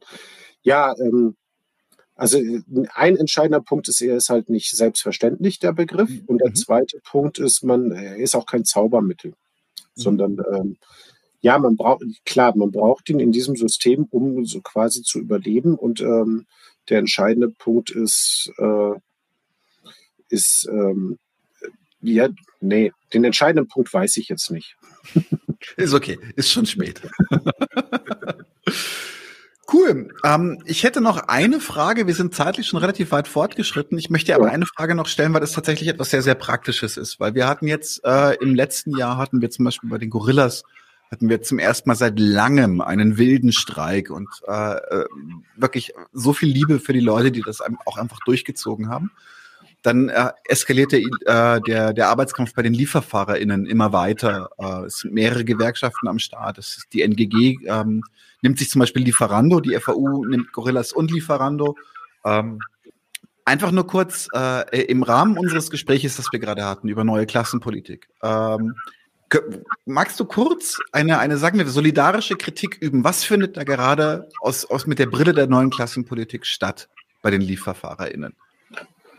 Ähm, ich glaube, ich habe da keine Kritik dran. Weil das ist die praktische, das ist die praktische Politik, die gerade gemacht wird, und es ist super, dass sie gemacht wird. Ähm, was ich extrem sympathisch fand, war, dass, äh, dass ähm, die Gorilla, das Gorilla Workers Collective gesagt hat, irgendwie, wir schauen uns unseren Weg an, wir gucken erstmal, ohne zu sagen, hey, wir sind FAU oder auch, hey, wir sind Verdi. Mhm. Ähm, und die FAU auch gesagt hat, okay, unter den Bedingungen eignen wir uns den Konflikt auch nicht an. Wir sind solidarisch, im mhm. wahrsten Sinne des Wortes, ohne uns das auf die Fahne zu schreiben. Also äh, exakt das, was ne, das Gegenteil von dieser manchmal identitären Politik, die wir gerade im Laufe des Gesprächs schon hatten. Das fand ich extrem gut. Ähm, das, ne, irgendwie, also, dass die Gorillas oder das Gorilla Workers Collective sagt so irgendwie, wir halten uns die Option offen, wir reden mit jedem, wir sind da völlig undogmatisch. Ähm, was ich vor allen Dingen beim Gorillas-Streik auch schon ist, irgendwie, dass er ja wirklich vergleichsweise spontan war. Wir hatten ja auch im Express einige Interviews mit Kollegen und Kolleginnen und einige Zusammenfassungen von Gesprächen. Und man sagte so, nein, das ist kein Organizing-Projekt. Wenn es ein Organizing-Projekt gewesen wäre, dann, dann hätten wir viel mehr geplant und vorbereitet und äh, dann wären wir jetzt noch gar nicht beim Streik. So, ne? ähm, von daher ist es, also, unter uns äh, Pastorentöchtern, es gibt keinen spontanen wilden Streik, irgendwie geplant sind die immer. Mhm. Ähm, das geht gar nicht ohne, aber es gibt natürlich mehr und weniger Planung. Ähm, ähm, von daher, also ich glaube tatsächlich, es ist halt eine Branche, in der viel gestreikt wird. Der Punkt ist, glaube ich, ähm, es ist trotzdem keine Branche, wo hammer viel Arbeitermacht drin steckt. Also ehrlich gesagt, also es tut letztlich keinem weh, es entsteht kein volkswirtschaftlicher Schaden, wenn, äh, wenn da alle in ganz Deutschland in Streik treten. Natürlich muss man das trotzdem machen. So, ne? Mhm. Ähm, und äh, also was zweites, also noch was Positives zu erwähnen, es ist eine globale Entwicklung.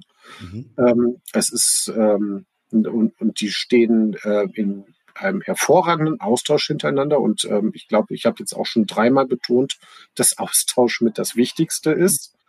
Ähm, von daher, ja, da entwickelt sich was Neues und tatsächlich, ähm, wenn man so, sich so irgendwie in diesem Spannungsfeld Prekarität, prekäre Beschäftigung, Gewerkschaftssphären, nicht in dem Sinne, dass die Leute schwer organisierbar sind, sondern dass sie auch, wenn sie organisiert sind, immer noch relativ wenig Arbeitermacht haben im Vergleich zu, keine Ahnung, äh, mega fett gut organisierten Metallarbeitern oder Lokführern und so weiter sind, dass die Art und Weise, wie die streiken, natürlich auch ein Feedback gibt und eine Idee, wie man, äh, wie man das machen kann, die auch, glaube ich, zurückstrahlt in die Gesamtgesellschaft und in die Bereiche, wo Arbeitermacht, wo mehr Arbeitermacht existiert. Also es wäre hier jetzt gemein und falsch zu behaupten, die hätten gar keine, sondern so doch, da ist welche. Denn es, es gibt dieses Buch von dem Robin Gref, Robin de Gref ähm, zu den zu den ähm, zu den Organisationstendenzen und den Kämpfen bei äh, Lieferando, Fudora und Co.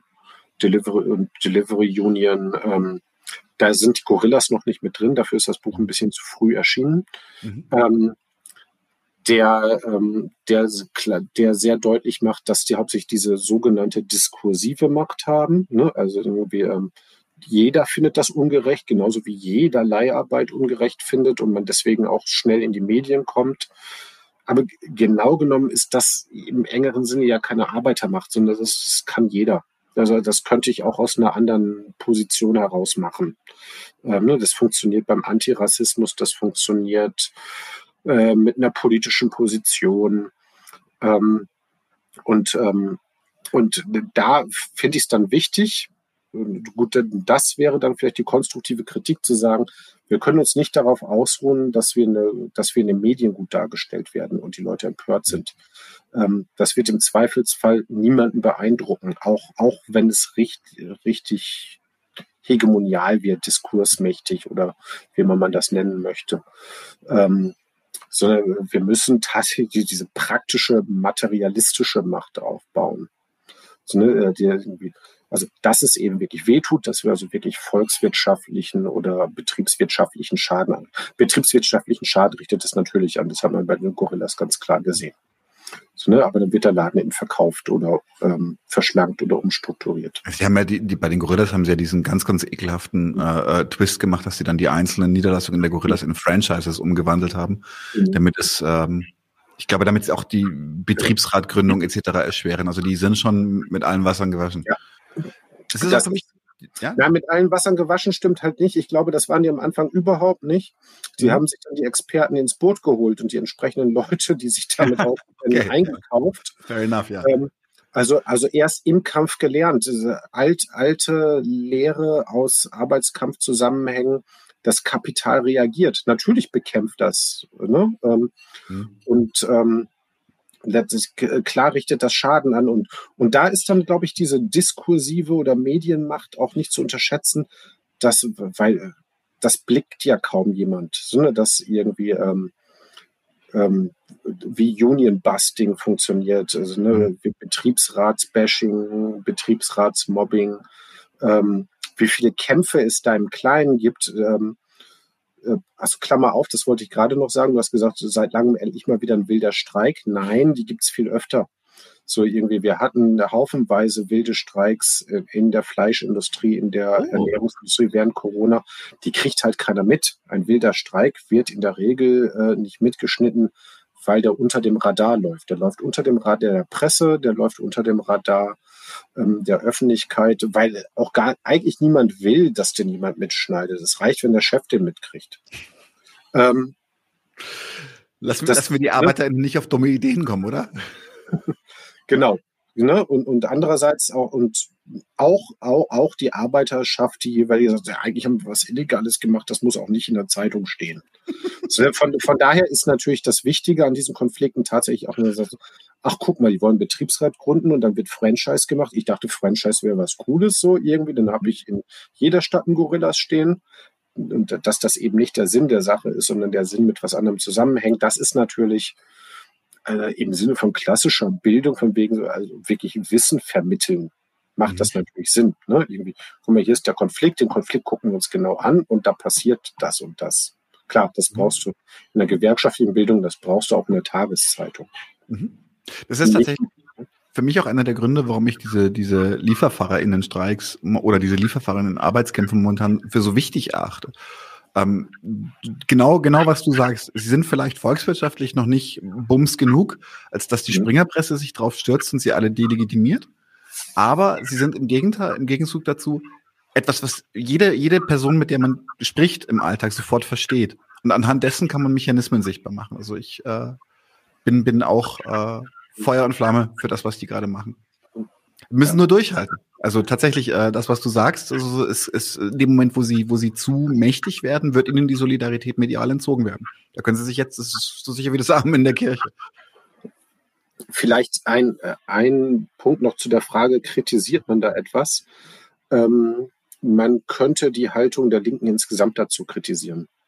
Mhm. Äh, wenn man unbedingt möchte. Und zwar in dem Sinne, dass die Linke ähm, immer dann auf den Zug aufspringt, wenn es ein wilder Streik ist, wenn es ein ganz radikaler Kampf ist und dabei tatsächlich dazu neigt zu unterschätzen, dass ein ganz routinierter und erstmal langweiliger Tarifstreik in der Metallindustrie oder in irgendeiner anders gut organisierten Industrie nicht weniger hart ist für die Leute.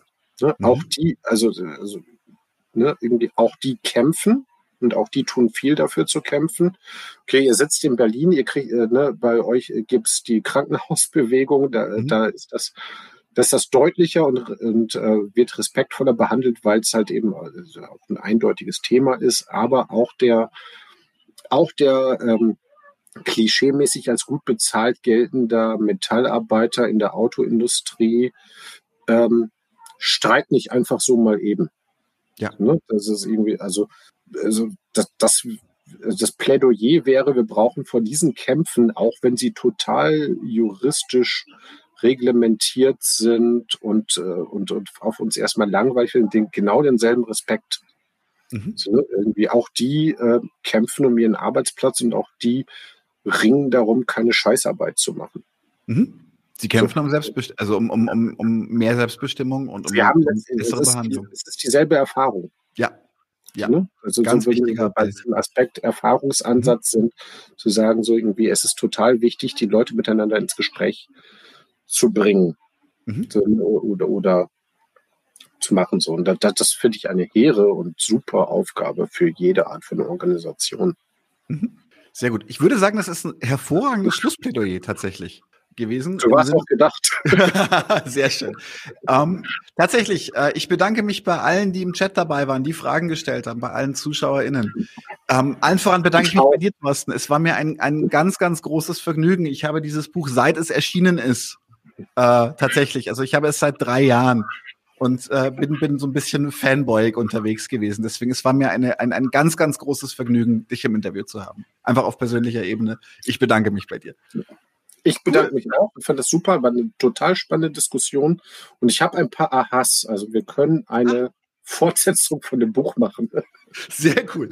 Tatsächlich, ähm, also jetzt, jetzt einfach mal in die Zukunft gedacht, ähm, müssen ein bisschen nach den Zeitplänen gucken, aber wir können, wir können äh, das äh, allgemeine Syndikat Dresden auch mal äh, an den Ohrwascheln packen. Wir können sagen, so, Leute, jetzt quatschen wir mit Thorsten zusammen. einfach mal ja, die Diskussion. Cool. Ich hoffe, wir sehen uns weiter äh, in der Zukunft in diesem, auf diesem Kanal. Ähm, bis dahin nur das Beste. Vielen Dank und einen schönen Abend. Ciao. Wir brauchen eure Hilfe. Und zwar als allererstes, folgt uns bitte überall, wo ihr uns folgen könnt. Wir sind auf YouTube, auf Facebook, auf Twitter.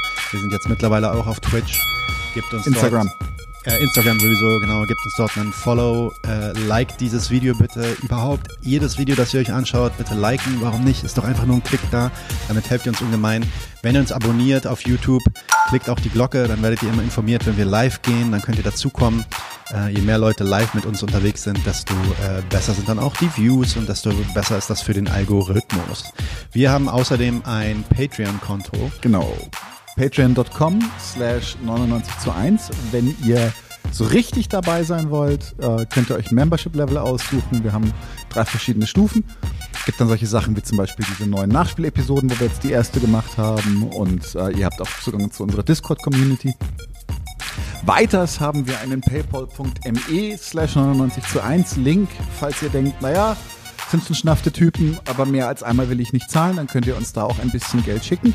Wir haben tatsächlich inzwischen relativ signifikante laufende Kosten, weil wir einen hohen Qualitätsanspruch haben. Insofern, wir sind wirklich auf eure Unterstützung angewiesen an der Stelle.